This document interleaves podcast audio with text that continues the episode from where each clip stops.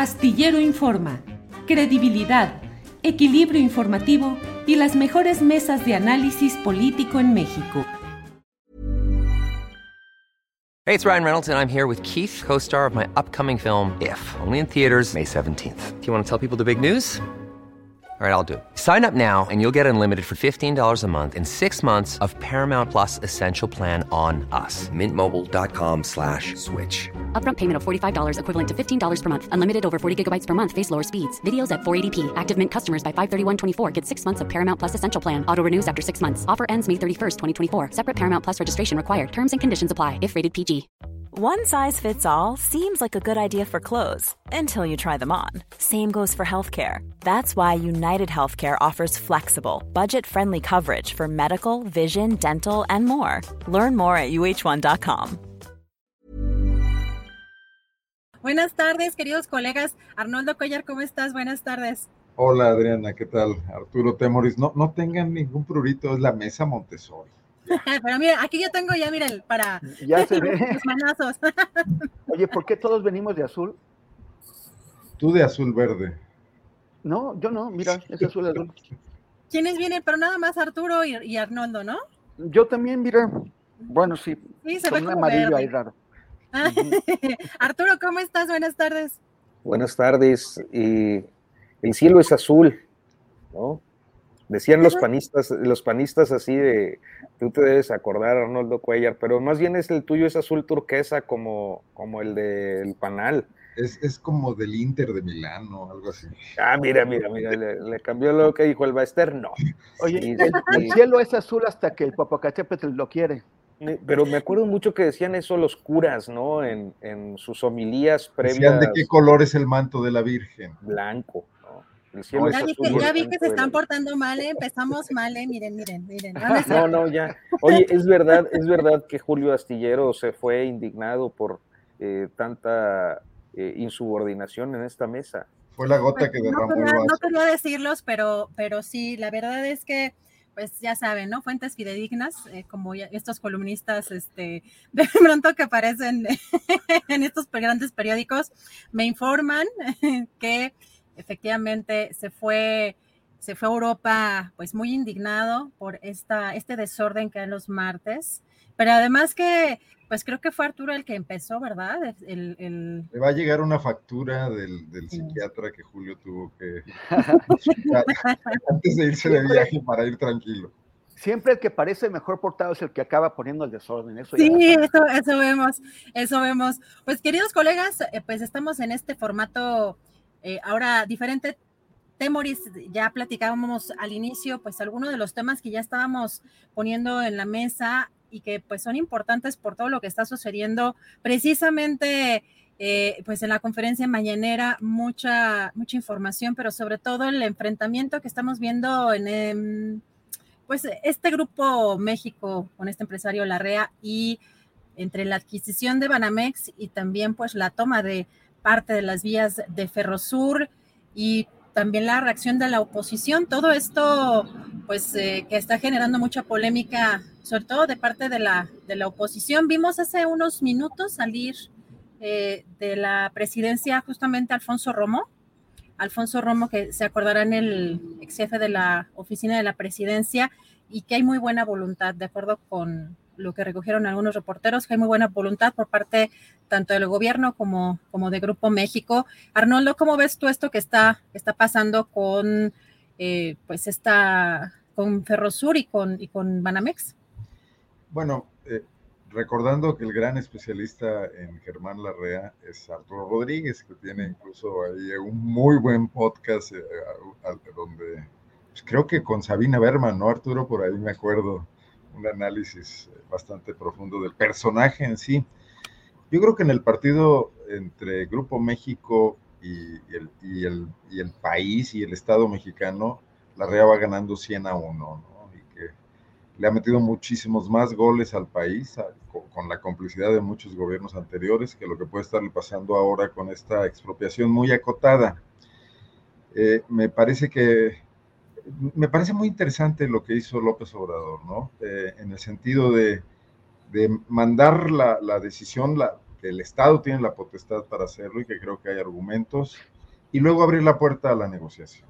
Eh, me parece políticamente correcto y creo que también la forma en que lo explicó, sobre todo el día de ayer, con, con esta, esta ruta donde habló de, de, que estuvieron sentados en una mesa y que de pronto se le planteó una indemnización elevada y fuera de contexto, fue lo que antecedió a la decisión, que sí fue muy magnificada por estos medios de comunicación que aprovechan cualquier oportunidad para ser eh, no solamente críticos, sino abiertamente hostiles del gobierno López Obradorista, y que sí se, se rasgaron las vestiduras con respecto al tema expropiatorio, que además que debe recordarse que es una facultad del Estado mexicano y, y que además es incluso una cuestión cotidiana. Los gobiernos estatales expropian, eh, no pocas veces, y, gobiernos incluso de, los partidos políticos que no son precisamente proclives a la estatización, ¿no? Entonces, el pulso me parece muy artificial, a grado tal que ha tenido que ser inflado con rumores y con fake news, y me parece que estamos muy lejos de ver a un gobierno que, que desbarra hacia una deriva autoritaria y quizás en otros terrenos podríamos preocuparnos por eso y particularmente uno es el uso excesivo de las Fuerzas Armadas y, incluso vamos a hablar aquí más tarde de eso, temas como el espionaje incontrolado, etcétera, que en esta cuestión en particular. Eh, lo ligaría yo también al tema que también me, me, imagino que lo trataremos, de la pugna del presidente con la Corte, ¿no? Pero por lo pronto aquí lo dejo porque me gustaría mucho escuchar a Arturo. Justamente, Arturo Rodríguez, como dice Arnoldo, el expertazo en este tema, pues todo lo que ayer también, la incertidumbre de alguna manera de, detrás de ciertas declaraciones que aparentemente recogió este columnista Darío Celis y que, pues ya sabe, la oposición tomando pues, esa información como parte de sus municiones, ¿no? Para, pues, impulsar esta narrativa eh, de que ya somos prácticamente Venezuela, pero pues todo lo que hay detrás es más, más complejo. ¿Cómo ves tú este asunto, Arturo?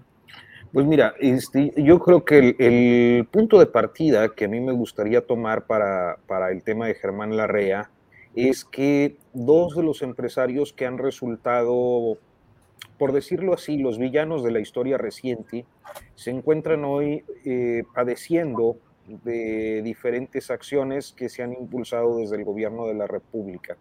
Se trata de dos empresarios que en su conflictividad generaron una profunda crisis en 2006, que se prolongó hasta 2010 la, crisis minera y la crisis acerera eh, que eh, detonó a partir de un caso, eh, me parece que insuficientemente comprendido, como lo es el de Napoleón Gómez Urrutia y su ascenso a la eh, dirigencia nacional de, del sindicato minero, su padre había fallecido, si no me falla la memoria, por ahí de 2002, la relación del padre de, de Gómez Urrutia, que era Napoleón Gómezada, y Jorge Larrea, el padre de Germán Larrea, pues así había sido una relación más que obrero-patronal, una relación simbiótica que se extendió a lo largo de, de las décadas, ¿no?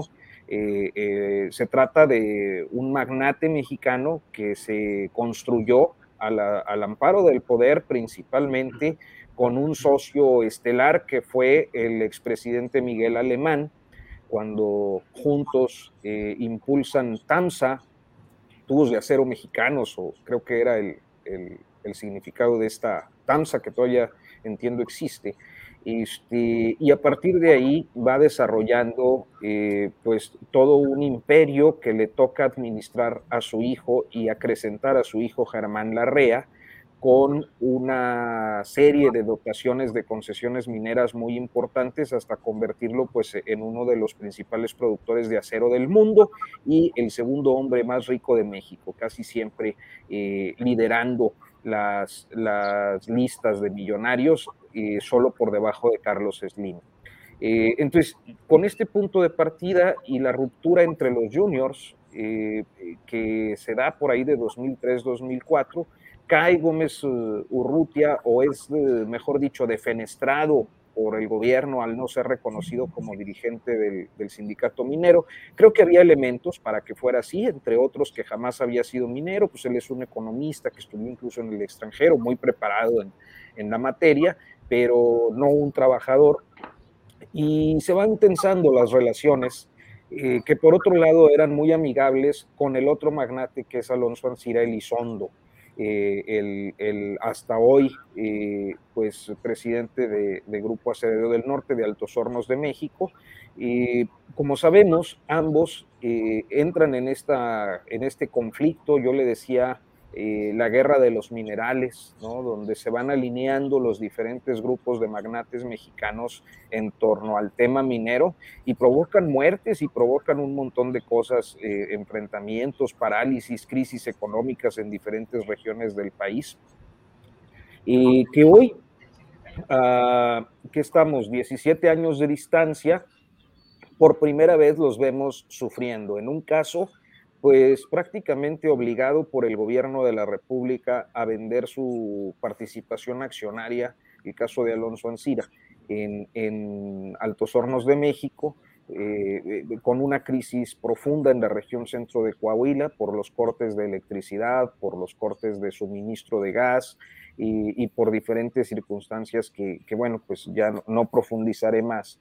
Y el caso de Germán Larrea, que parecía estar desarrollando su presencia en este sexenio de manera convencional, como lo había hecho en, en, otras administraciones, obteniendo contratos importantes, entre otros un tramo de, muy polémico, por cierto, del tren Maya, eh, participando en reuniones eh, eh, con el presidente López Obrador, inclusive formando parte de este cuerpo de asesores empresariales que la semana pasada avanza de una manera contundente y creo que eh, pues e, en apariencia sin mayor complicación en convertirse en el último magnate mexicano que no tiene banco. O sea, si nosotros revisamos toda la lista de Forbes de mexicanos eh, en Forbes, vamos a encontrar que todos o la mayoría tienen un banco o participaciones en bancos y Germán Larrea no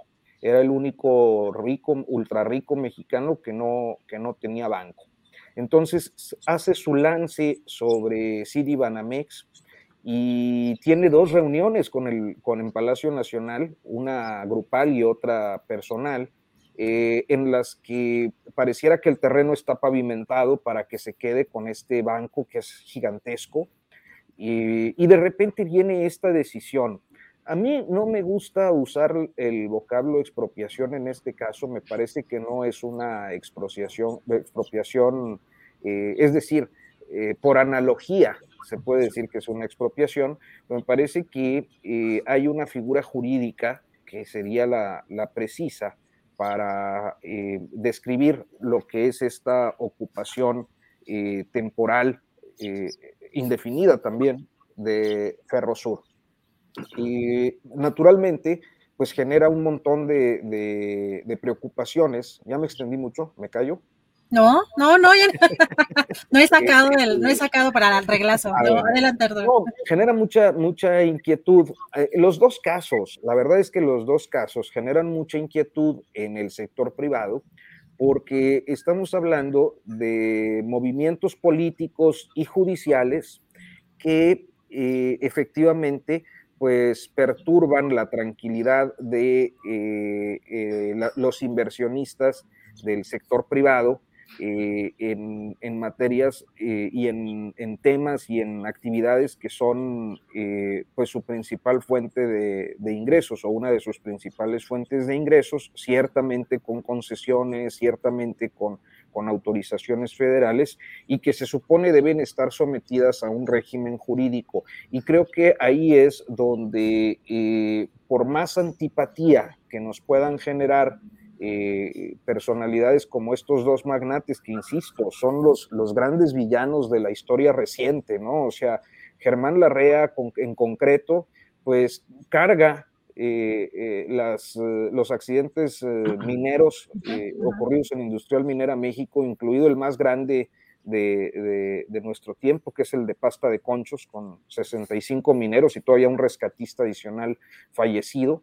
y con eh, los impactos ambientales en San Luis Potosí, eh, en Ciudad Juárez, El Paso, con el tremendo, eh, que tendría que ser un escándalo global, el asunto del de, río Sonora, los dos, las dos acciones contaminantes, derrames que, que impactaron eh, tremendamente y yo no sé si con posibilidades reversibles el caso de, de, Sonora y eh, de ser autor o artífice o principal beneficiario de los conflictos eh, laborales. Aquí estamos hablando de pura gente que no son hermanas de la caridad, o sea, ni Ansira, ni Larrea, ni Napoleón Gómez Urrutia pero me parece que eh, la decisión tomada por el gobierno de López Obrador, por el presidente López Obrador muy seguramente, eh, va a tener efectos primero en términos de constitucionalidad, o sea, ¿qué va a pasar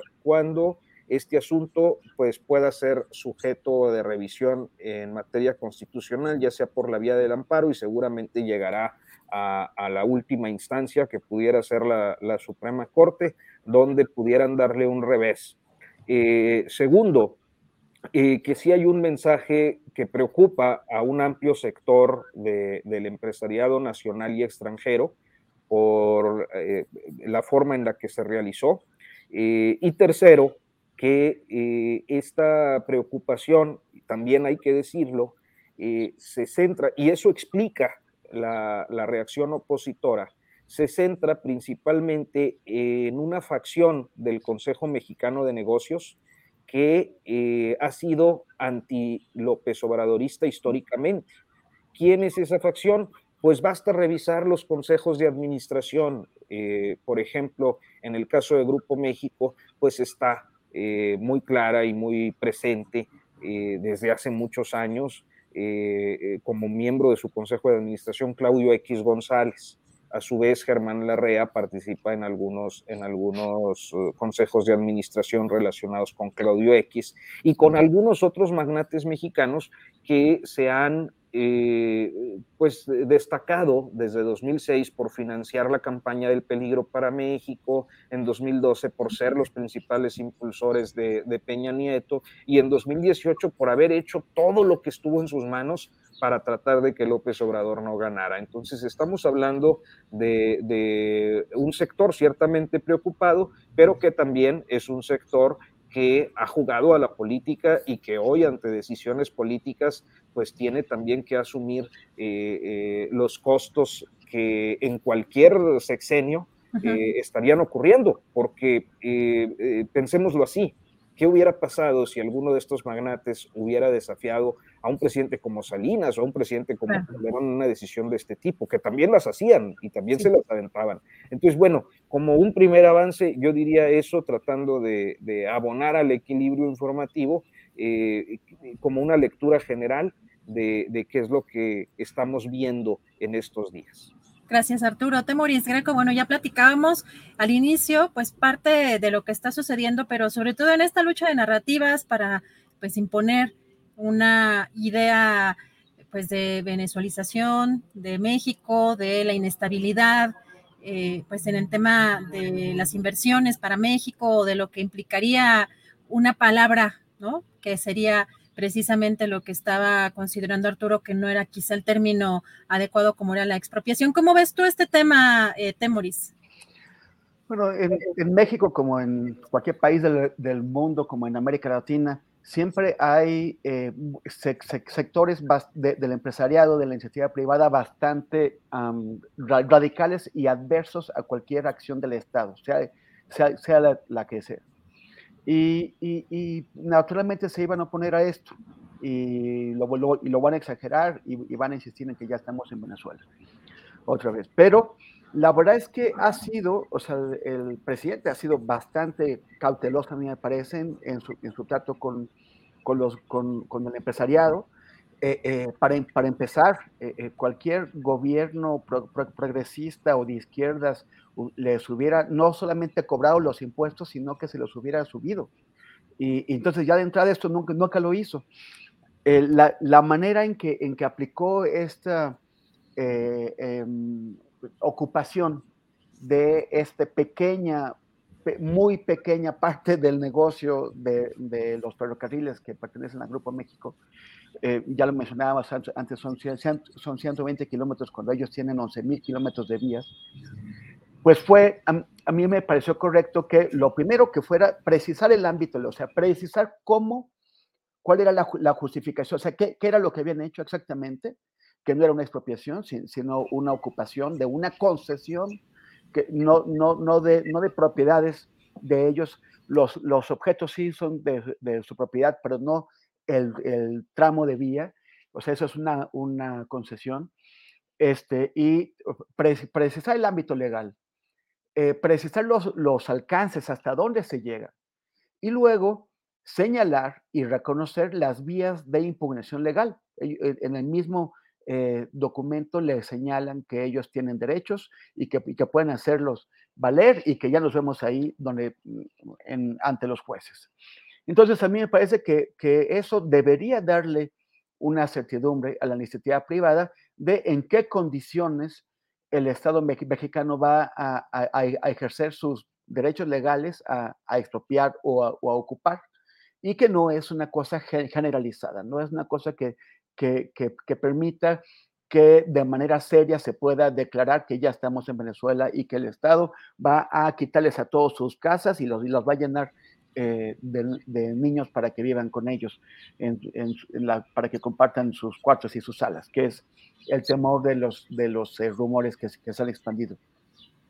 Eh, es un golpe sobre la mesa, eh, ya en la ruta eh, hacia el final del, sexenio, un golpe que está destinado a, de, a decir, no renunciamos a eh, ejercer las facultades que tiene el Estado y, que, además yo creo que necesitaban esos empresarios, que, un, golpe que necesitaba Germán Larrea para entender que no puede ignorar a las autoridades y que no puede hacer lo que se le antoje y que no puede imponer eh, los precios que le den la gana eh, eh, en, su, en, su, relación con el Estado.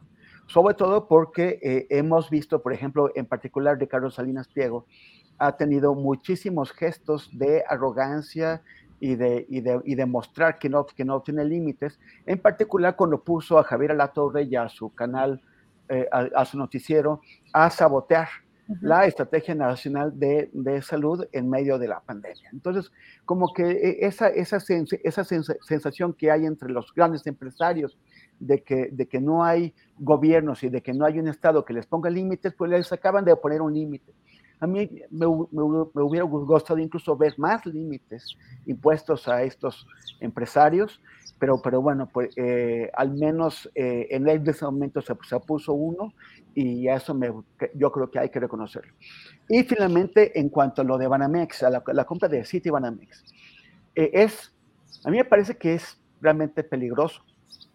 O sea, es peli, peligroso que un empresario tan, o sea, porque por ejemplo Carlos Slim por, por, por, lo menos tiene una prudencia y tiene una actitud bastante más respetuosa que la que puede tener la REA o la que puede tener Salinas Pliego el, el, que un banco tan importante como Banamex se sume a los holdings que tiene eh, la REA y Grupo México, a mí me parece que es peligroso para la economía y para la política del país, porque eh, aumenta la capacidad de la REA de imponerles condiciones eh, a, las autoridades. Pero bueno, también me, me parece que, que, contestó bien el bluff de la, de la, de la REA, de, de, de retiro de la compra, de, de Citibanamex y que el presidente le haya dicho, ah, sí, pues bueno, pues no hay problema, encontraremos alternativas, si lo cumples, que te vaya bien. Entonces, eh, no lo va a hacer, fue un bluff de la REA, eh, seguimos en este peligro del crecimiento del poder desaforado de, de este Grupo México, pero eh, por lo menos sí le han puesto un, un par de límites ahí. Gracias, Temoris. Arnoldo Cuellar, pues uno de los temas también preocupantes de, en las últimas horas es este eh, artículo que sacó el New York Times, donde eh, señala que ya de acuerdo con investigación forense, el subsecretario Alejandro Encinas también fue infectado con este software Pegasus y que el propio presidente, de acuerdo con el New York Times, eh, pues ya estaría enterado y que pues decidieron callar eh, ambos, tanto el subsecretario Alejandro Encinas como el presidente López Obrador Y hoy vimos también a un presidente que desestimó, que eh, minimizó estos hechos y que incluso rechazó hacer una investigación al respecto. ¿Cómo ves todo esto que está, que está pasando, Arnoldo? Eh, sin, sin, que se me interprete como que meto el desorden, quisiera hacer un último comentario sobre el tema. ay, ay, ay, ay, ay, Arnoldo, Arnoldo. No, bueno, decir que el presidente también mostró una actitud política al plantear que, tiene una popularidad y está dispuesto a usarla y que todos los rumores en torno a la venezolanización no fueron a ninguna parte ni caminaron en ese sentido y que está, hay más que más de una vacuna en torno a ese tema y que precisamente los magnates de este país, tan consentidos por los gobiernos del PRI y del PAN, no son precisamente los personajes más populares, menos cuando sus fortunas se han incrementado a la sombra de decisiones políticas que los han favorecido con mucho, ¿no? Con, con las ventas de empresas del Estado mexicano, que más allá de si funcionaban, no funcionaban, estaban quebradas, afectadas por la corrupción, les fueron ofrecidas en grandes eh, gangas, ¿no? Bueno, dicho eso, ya, me hago cargo de la nueva pregunta. Eh, Arturo. Sí, de, ¿eh? Manazo. Puedo, mis.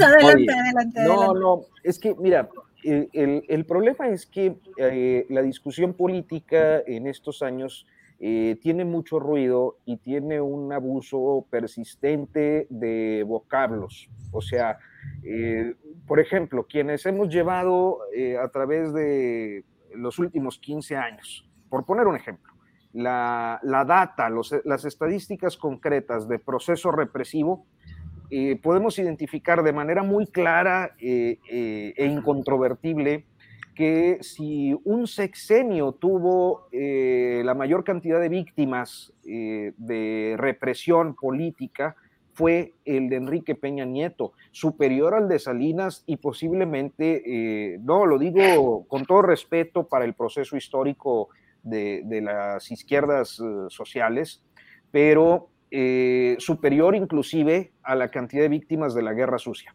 O sea, el sexenio de Peña fue brutal. Y yo jamás vi que nadie hablara de dictadura, por ejemplo, ¿no?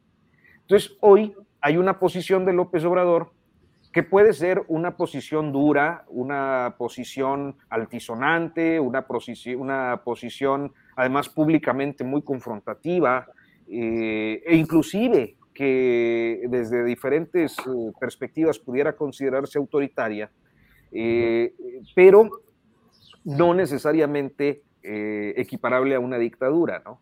Pero se usa el vocablo de manera excesiva. Y me parece que eso atiende a que la discusión se va ideologizando cada vez más desde hace años, como también pasó en Venezuela. O sea, yo nada más quiero poner un, un, referente.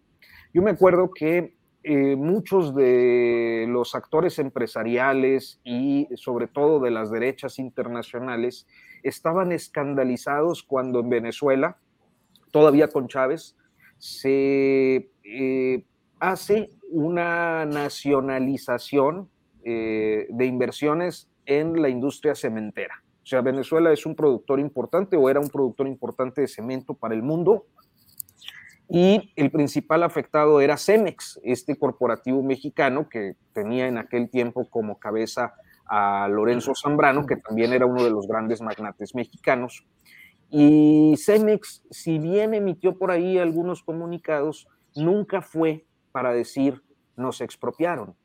¿Eh? La, prensa internacional, sobre todo la, más eh, conservadora, eh, los actores políticos internacionales, algunas agencias como la OEA, y, entre otras fuentes, hablaban de eso, de una expropiación. Y luego cuando tú hablabas con los, con los empresarios o con los ejecutivos de Cemex, te decían, no, es que, o sea, sí nos forzaron, pero no tenemos pérdida. O sea, básicamente lo que ocurre es que nos asociamos con el Estado venezolano y la operación continúa.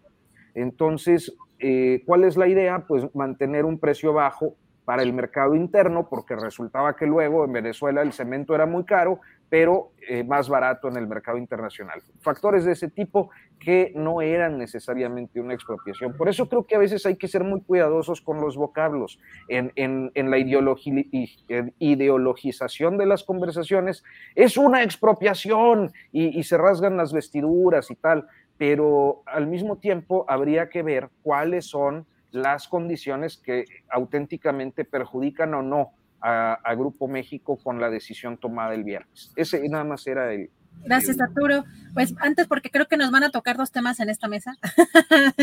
Temoris, ¿quieres cerrar con algo en este? Sí, este muy breve, muy, muy breve. Es que me eh, recuerdo un, un, video que hay donde está Hugo Chávez en el centro de Caracas y está preguntándole al alcalde ¿qué son tales propiedades? ¿Y eso qué es? Y el alcalde ese es un edificio tal. Y, Chávez dice, expropiese. Y luego, ¿y eso qué es? Ese es otro edificio. Y es expropiese. Esa es una manera en la que se ilustra el autoritarismo y el abuso de poder.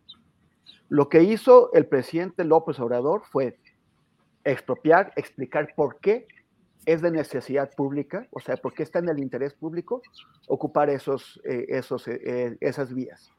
¿Por qué no es una propiedad privada, sino es propiedad del Estado concesionada? ¿Por qué hay eh, eh, eh, leyes o normas que, que, que, conducen esa acción? ¿Y qué protección legal tienen las, las, empresas que han sido afectadas? O sea, creo, que hay una diferencia como clarísima entre, entre el uso autoritario del poder, como es ese expropiese, y toda una serie de condiciones en donde se garantizan los derechos de las personas. Y, aunque no sea una expropiación, sea una, una, una, ocupación, también se prevé que, bueno, va a haber una afectación económica para la empresa y por eso el Estado va a pagar una, una indemnización. No, no, no, no veo el fundamento para, de, o sea, yo, yo, yo sé que Arnoldo y, y Arturo no le están diciendo, pero para aquellos quienes están anunciando la catástrofe comunista, creo que no, no, no la lejos. Todavía hay mucho neoliberalismo, ¿no? Además, Arnoldo, Arnoldo, eh, no sé, ahora sí pasamos, este, cerramos este tema, pasamos al tema del espionaje, que creo que es uno de los pues, más relevantes el día, el día de hoy. Este, Arnoldo, ¿cómo ves tú eh, pues, pues, todo lo que está pasando desde ayer, desde que salió este artículo y la respuesta del presidente? Yo no descarto en absoluto que sea eh, realmente que, sea una investigación con, fondo y, además entendería el contexto. El ejército que tiene la facilidad de expiar, que puede además hacerlo sin necesidad de recurrir a, controles judiciales, que lo ha venido haciendo y que argumenta la seguridad nacional, eh, haya querido adelantarse a lo que Encinas estaba investigando en varios terrenos, uno de ellos eh, lo de Ayotzinapa, por ejemplo, ¿no? y la posibilidad de, intervenir en, instalaciones militares y apoyar en ese sentido a, los familiares de los desaparecidos, y otras cuestiones que han surgido en el camino, como lo que pasó en Tamaulipas también con el asesinato de personas por acciones de las Fuerzas Armadas. No, no conozco bien el periodo en el cual se podría haber llevado a cabo el espionaje. Eh, veo aquí, eh, pues, esta cuestión donde López Obrador ha estado navegando con confrontaciones internas en su. Millions of people have lost weight with personalized plans from Noom, like Evan, who can't stand salads and still lost 50 pounds. Salads, generally, for most people, are the easy button, right? For me, that wasn't an option.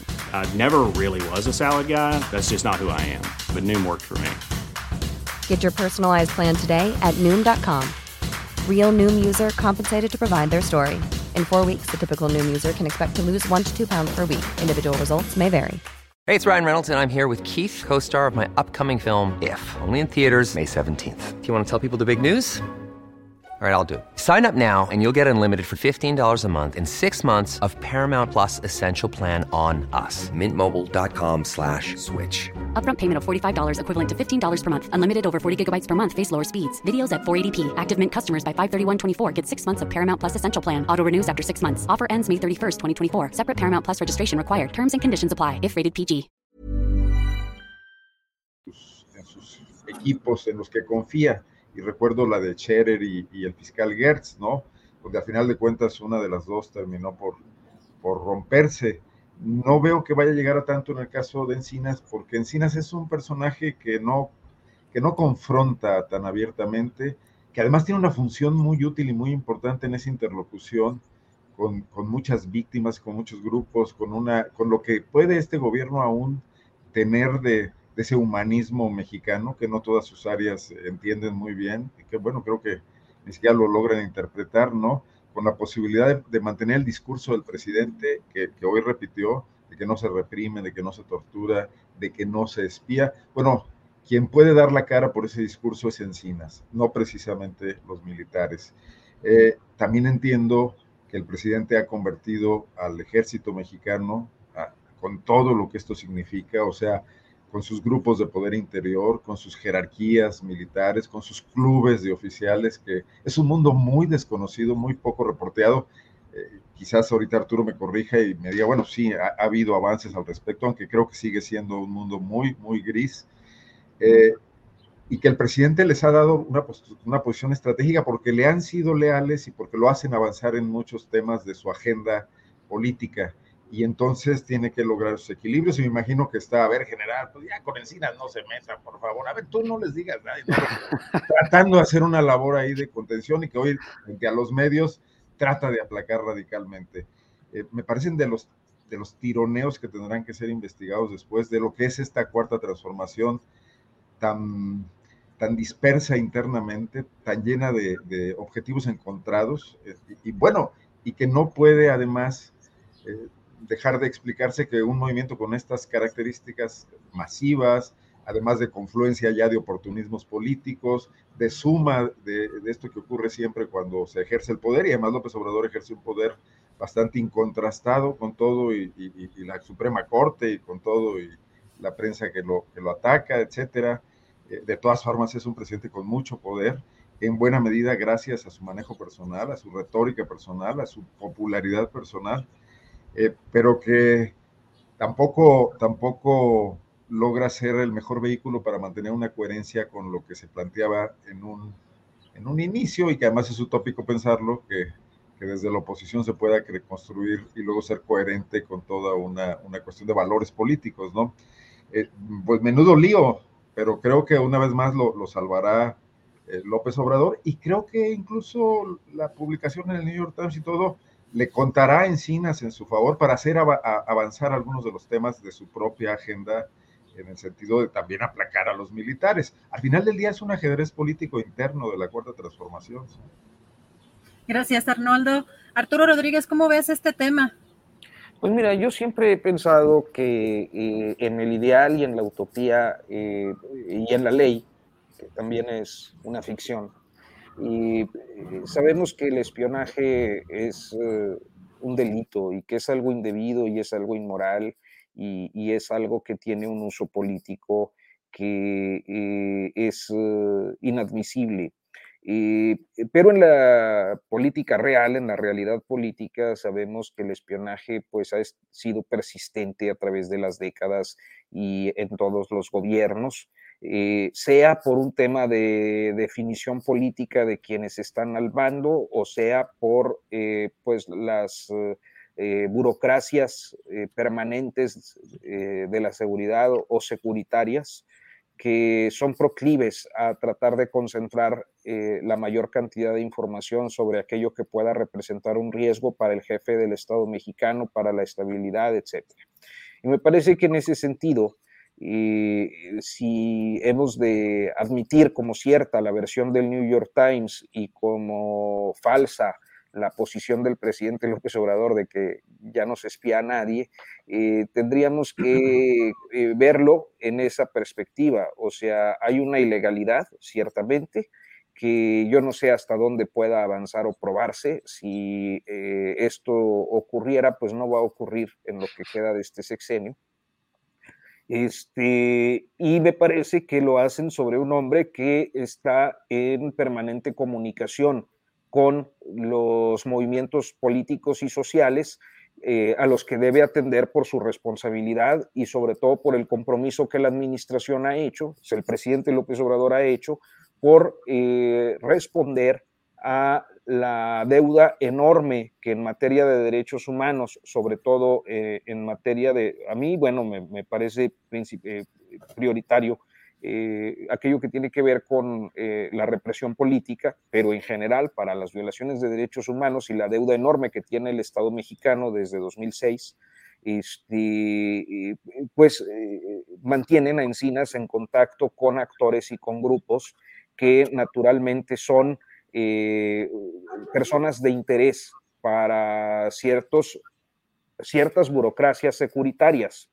Y yo creo que el principal problema de esto, si bien coincido con el punto de vista de, de eh, Arnoldo sobre el ajedrez político dentro de la 4T, es que eh, también puede volver en determinado momento, y esa es otra lectura, complicada la confianza de los grupos con los que trabaja Encinas eh, debido a este espionaje. ¿Es así de catastrófico? Yo creo que no. O sea, eh, voy a poner un ejemplo. Aquellos que resultamos en las listas de Pegasus, por ejemplo, espiados el sexenio pasado, eh, no es como que ya nadie quiera hablar con estos periodistas, porque no, a esos güeyes los, perdón, a, esos periodistas escucha los escucha el gobierno y tienen infectado ahí con Pegasus. No, o sea, uno sigue haciendo su trabajo y, ellos, los eh, secundarios, harán el suyo. Al último tampoco hay como asuntos inconfesables que uno no pueda contar o que pues en todo caso te preocupan las fuentes. Eh, me parece que ocurre lo mismo con Encinas, no creo que sea algo tan catastrófico que sí se inscribe en una normalidad política que no debiera ser normal porque es ilegal, pero que pues ahí está, es una realidad y que en todo caso, eh, eh, si hemos de creerle al New York Times más que a López Obrador sobre que no hay espionaje, pues habría que verlo también con cierta reserva más allá de pues lo que en estos momentos significa políticamente. Gracias, Arturo. Temoris, ya platicábamos también al inicio, pero pues ampliando un poco más eh, tu comentario sobre esto que está eh, sucediendo y las declaraciones del presidente, eh, ¿qué opinas, Temoris? Sí, bueno, pues yo para, ahora, sí que para variar, no, estoy de acuerdo con lo que dice mi querido Arturo, que como que es como minimizando la importancia del tema. Por ejemplo, en el caso con, concreto de Alejandro Encinas y su equipo, ellos están trabajando con personas que están arriesgando la vida al, darles información, con víctimas o con, testigos, con, personas que saben algo sobre eh, crímenes cometidos durante la guerra sucia o crímenes cometidos en relación con el caso de Yotzinapa, crímenes cometidos con las desapariciones, las decenas de, miles de, de, desaparecidos que hay en ese país gente que está arriesgando su vida al aportar información, al aportar sus testimonios y que eh, en, ocasiones es gente que está denunciando al ejército mexicano o a la marina. Si estos testimonios o, ya imaginemos que, no tienen toda la información, que, que sí seguramente la tienen, pero, pero si además están eh, eh, se, sabe cuándo hablaron con ellos, en, dónde estaban ubicados, en, dónde los encontraron, todo eso, pues está poniendo en, peligro la vida de mucha gente. Que el presidente de la República le haya dicho, como es, lo que dijo esta mañana, porque alguien en el chat va a decir, oye, ¿cómo sabes que el presidente de la República lo dijo? La, dijo Encinas que no se preocupara. Pues porque el presidente de la República lo, lo acaba de decir en la mañanera que él le, dijo Encina, sí, sí, sí, sí, tú no te preocupes. ¿Cómo?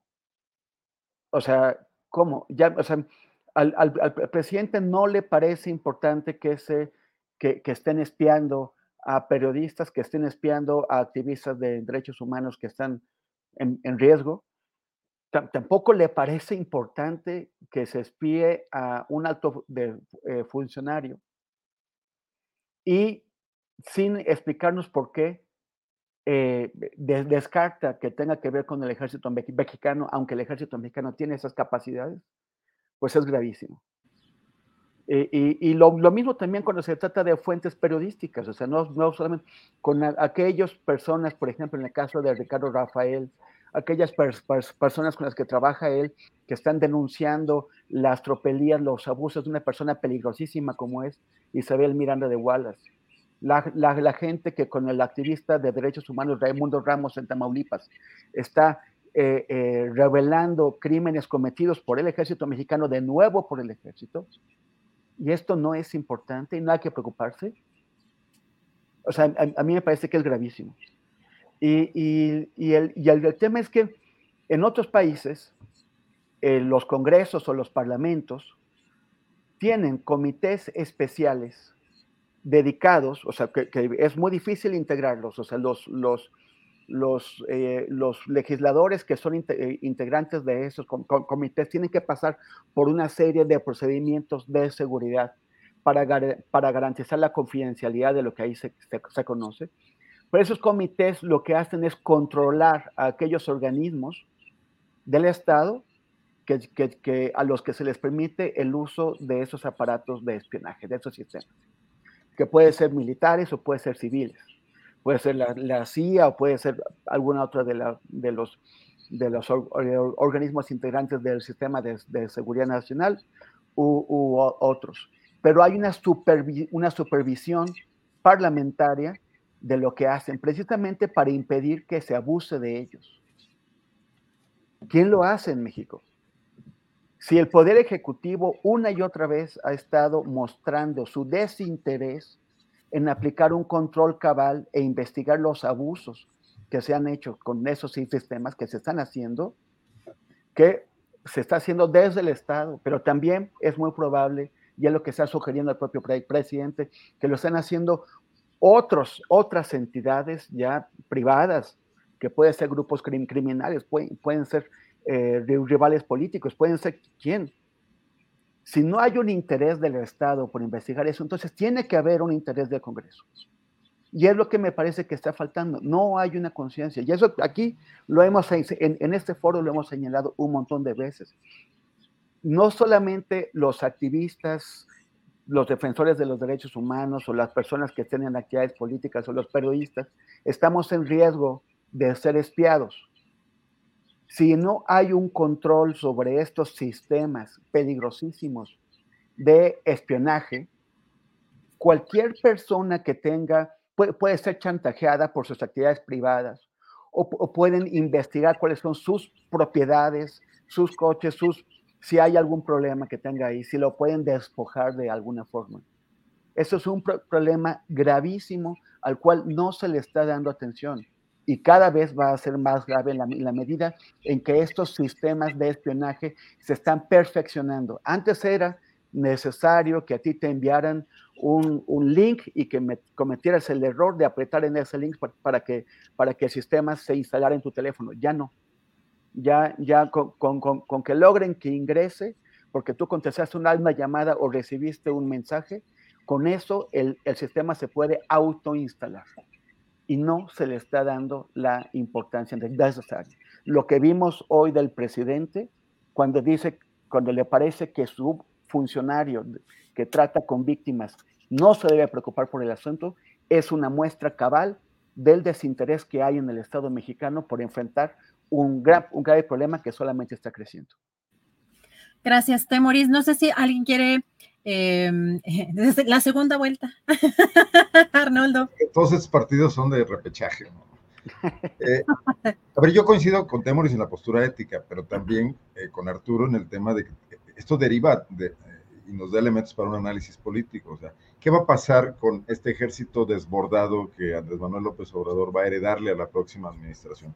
tiene dos características. Está ocupando demasiados espacios de los que va a ser complicado incluso operativamente sacarlos. Quien quiera que sea el presidente, sea una de sus corcholatas o sea Lili Telles, para ir eh, a, volver a, la civilidad, a, entregar en manos de civiles capaces muchas de estas áreas.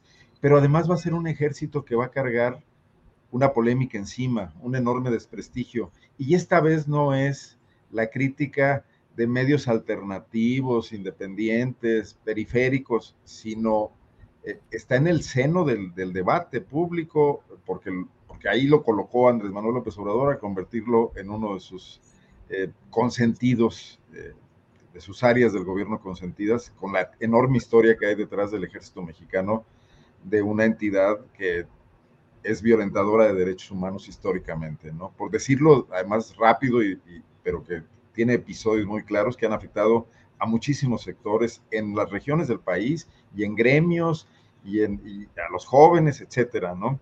Entonces, eh, no solo es ya el, el, tema del espionaje en general, sino que el ejército va a ser uno de los grandes temas si no de la campaña, si no se animan a discutirlo los opositores, porque yo también veo que los opositores, y me refiero a los políticos, en este caso, no a los medios, todavía tienen mucho prurito entrarle al ejército. Por ejemplo, ¿dónde está la comisión de, las, de la defensa en el Congreso, en el Senado, en la Cámara de Diputados? Creo que la preside en el caso de la Cámara de Diputados un panista que es guanajuatense, Ricardo Villarreal.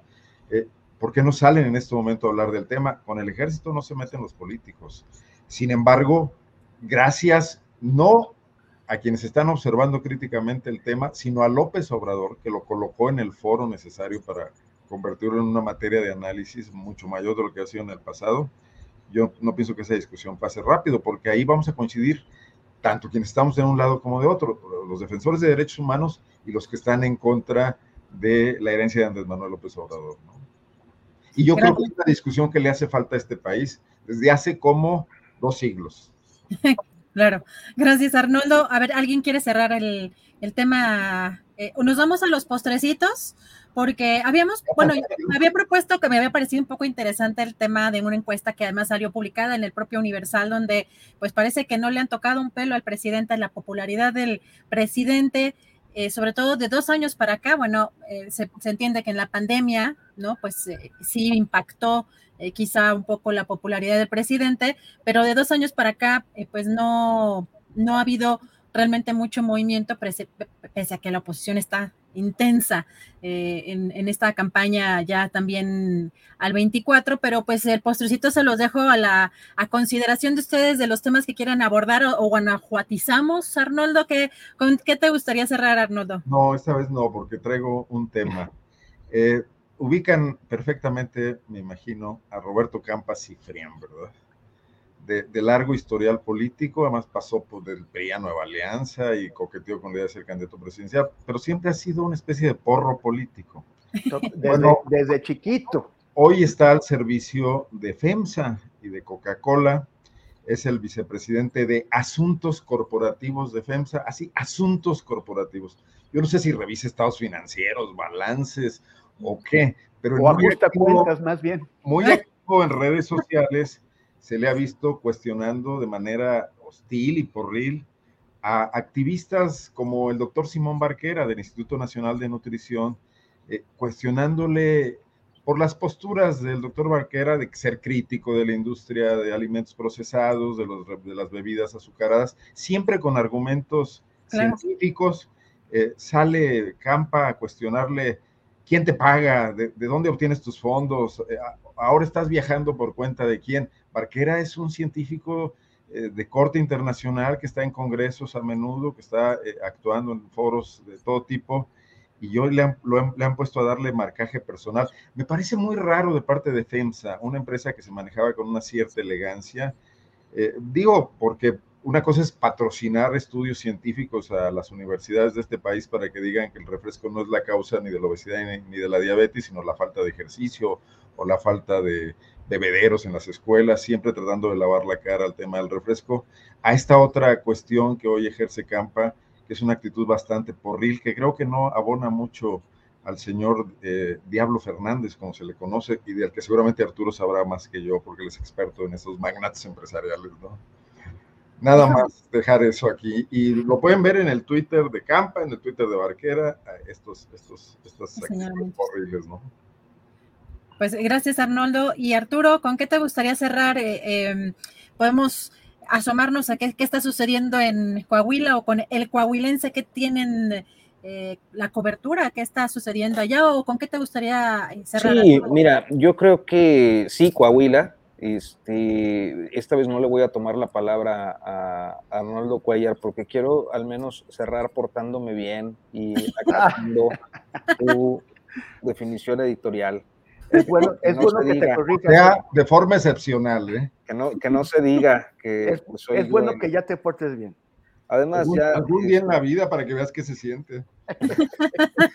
No, mira, creo que eh, pues estamos ya a menos de dos semanas, a prácticamente ocho días de que concluyan las campañas y menos de dos semanas para que sea el- la jornada comicial en el estado de Coahuila y en el estado de México. Y creo que uno de el tema más relevante para mí, más allá de, los resultados o de lo que perfilan las encuestas, es eh, la forma en la que se ha dado el deterioro de los partidos eh, del movimiento que podemos identificar como la 4T en el estado de Coahuila, porque también eh, pueden ser un, digamos, un ejemplo de lo que también puede suceder en el contexto nacional hacia 2024. ¿De qué estamos hablando? Pues de una crítica muy severa de un sector morenista eh, a eh, el método de la encuesta con el que se eligió al candidato. Ciertamente me parece que todos los estudios de opinión reflejaban a Armando Guadiana como, como el mejor posicionado, pero surgieron estas críticas a la encuesta y a algunos aspectos jurídicos o, estatutarios de- del proceso. Y segundo, que no hubo manera de conciliarlos. Todavía el día de hoy, eh, Mario Delgado ha hecho un llamado. Me parece que en ningún estado de la República Mario Delgado había sido tan agraviado como lo ha sido allá en el estado de Coahuila.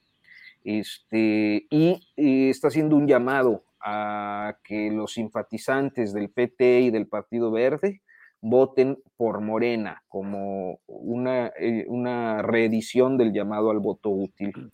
Y tercero, que en los últimos días, particularmente ahí en una entrevista con el coahuilense que estará apareciendo en las próximas horas, Mario Delgado ah, revela una cosa que yo no había escuchado y era que había un acuerdo con el PT hasta el 12 de febrero este, de que irían juntos en coalición tanto en Estado de México como en Coahuila y que se enteran de que lanzan a un candidato por la libre este, por las publicaciones en medios. Entonces, esto me parece muy interesante porque creo que algo que no ha estado necesariamente en la discusión pública, porque hay muchos asuntos de primera importancia en la, en discusión pública, y, pero que no deja de ser relevante en el rumbo a la sucesión presidencial del 24, es que el PT pareciera estar construyendo su ruptura. No solo por el caso de Coahuila, me parece que también es coincidente con eh, pues este reclamo legítimo quizás, dados los, las formas que tienen en la 4T de Gerardo Fernández Noroña, y a, a la exclusión, eh, tanto como para lanzarse duro contra el presidente López Obrador, diciendo que era peor que el INE y no sé qué más. Este, y tercero, que eh, las corcholatas están viajando al estado de Coahuila, ya nada más falta que confirme Marcelo Ebrard, este, para respaldar al candidato de Morena Armando Guadiana, pues con la idea de dar un mensaje, que es que la verdadera 4T la representa Guadiana y no los otros dos, que es el otro elemento. Tres candidatos de oposición que reivindican a la 4T en su mensaje y que también es algo que pudiera pasar en 2024. Entonces, no sé, me parece que es interesante tenerlo ahí en el radar, ver cómo se mueven las cosas en estos días. Dudo que ya una declinación les pueda servir para algo a estas alturas, pero bueno, eh, eh, todo se puede dar y me parece que eh, es interesante en esa perspectiva de lo que viene hacia 2024. Pero todavía se podría dar esa declinación, o sea, todavía hay fecha para esa, digamos, esa declinación. ¿O- Legalmente no, legalmente caducó hace mucho, o sea, ya no hay registro de coalición, una declinación o una suma, una candidatura, pues no tendría efectos jurídicos, las boletas están impresas y ya hay reparto de, o sea, ya están los paquetes electorales, si no han salido, están por salir a los diferentes distritos o comités distritales, este, y en la boleta pues vienen las cuatro opciones.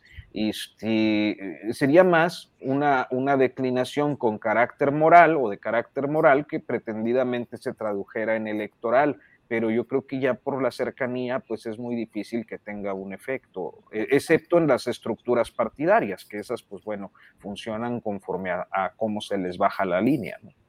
Gracias, Arturo. Armamos una quinielita, ¿no? Para ver Gracias, Arturo Rodríguez. Temoris Greco, ¿cuál sería tu postrecito?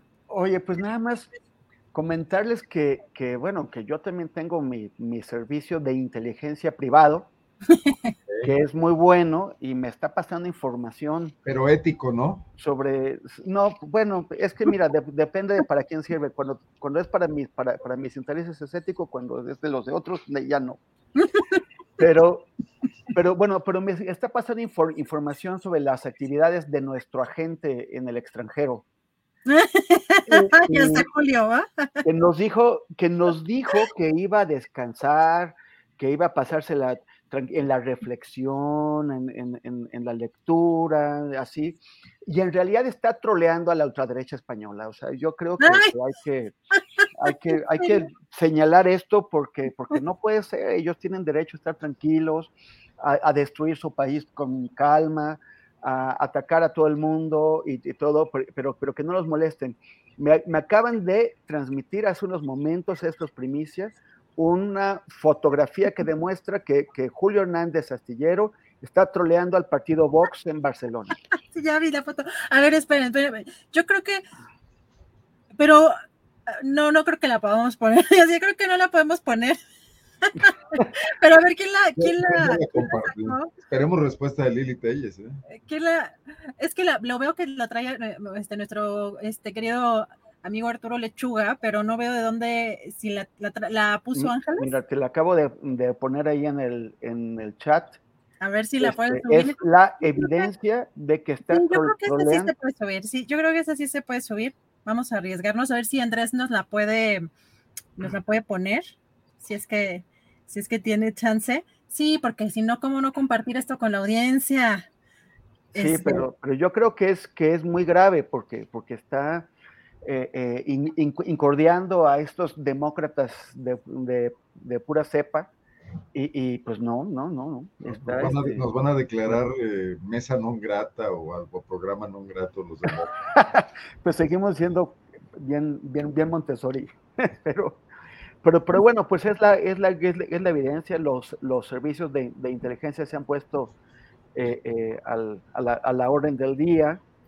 a ver si a ver si para ya creo que ahí ah, anda. ahí, va a salir. Ahí, está la evidencia. a ver si se puede hacer más grande, Andrés. Si, si se puede ver ahí la, el logotipo y todo el. Es una, es una tienda del, del partido Vox con el candidato en, en Barcelona. Y, y, pues nada, yo, yo creo que sí, que si tenemos un problema diplomático, si, si nos denuncian. Mañana en la mañanera.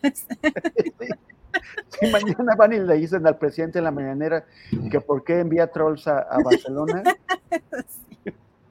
Ay, oye, qué bonita foto. no la había visto, pero qué bueno que la pudiste ver en tus fuentes fidedignas. Estas sí son fidedignas. Eh, querido, querido Temoris, pues ahora sí terminamos esta mesa en esta semana. Pero, sí se ve que Julio está rejuvenecido, ¿eh? están cayendo bien las vacaciones. Sí, oye, pero ¿ya, ya viste el otro troll? ¿Quién, le está poniendo me gusta? Fernando Rivera Calderón, o sea. Sí, cumplió, no, cumplió años, fue Rivera. Eh, me parece que ayer, no es una no, el, no hace la semana pasada. Fue la semana pasada y ando todo. Qué barbaridad. Qué, ahora sí ya se ve, ahora sí ya se ve muy bien la foto. Cumplió 30 años. 30. Sí. pues listo, queridos, ah, terminamos esta mesa. Les agradezco mucho la oportunidad de estar con ustedes. Eh, nos vemos la próxima semana con más temas interesantes. Y pues un fuerte abrazo. Yo me quedo aquí con Temoris para despedir, para despedir el changarro. Arnoldo Cuellar, un fuerte abrazo. Gracias, Gracias, gracias Arturo, Arnoldo. Y felicidades por ese relevo, Temoris. gracias, Arturo Rodríguez. Espero, espero que nos pongas ahí una calificación aprobatoria. Les voy a hacer unos sellos, van a ver. ¿Se acuerdan? Abejita tenemos, si quieren. Se portó mal, no atiende en clase. no, los vi muy razonables esta vez. Sí, más o menos. Un, ordenado, un ordenado, desorden. no, un, un abrazo con mucho cariño. Hi, I'm Daniel, founder of Pretty Litter. Cats and cat owners deserve better than any old fashioned litter. That's why I teamed up with scientists and veterinarians to create Pretty Litter. Its innovative crystal formula has superior odor control and weighs up to 80% less than clay litter. Pretty Litter even monitors health by changing colors to help detect early signs of potential illness. It's the world's smartest kitty litter. Go to prettylitter.com and use code ACAST for 20% off your first order and a free cat toy. Terms and conditions apply. See site for details. Hola, buenos días, mi pana. Buenos días, bienvenido a Sherwin Williams. ¡Ey! ¿Qué onda, compadre? ¿Qué onda? Ya tengo lista la pintura que ordenaste en el ProPlus app. Con más de 6.000 representantes en nuestras tiendas listos para atenderte en tu idioma y beneficios para contratistas que encontrarás en aliadopro.com. En Sherwin Williams somos el aliado del PRO.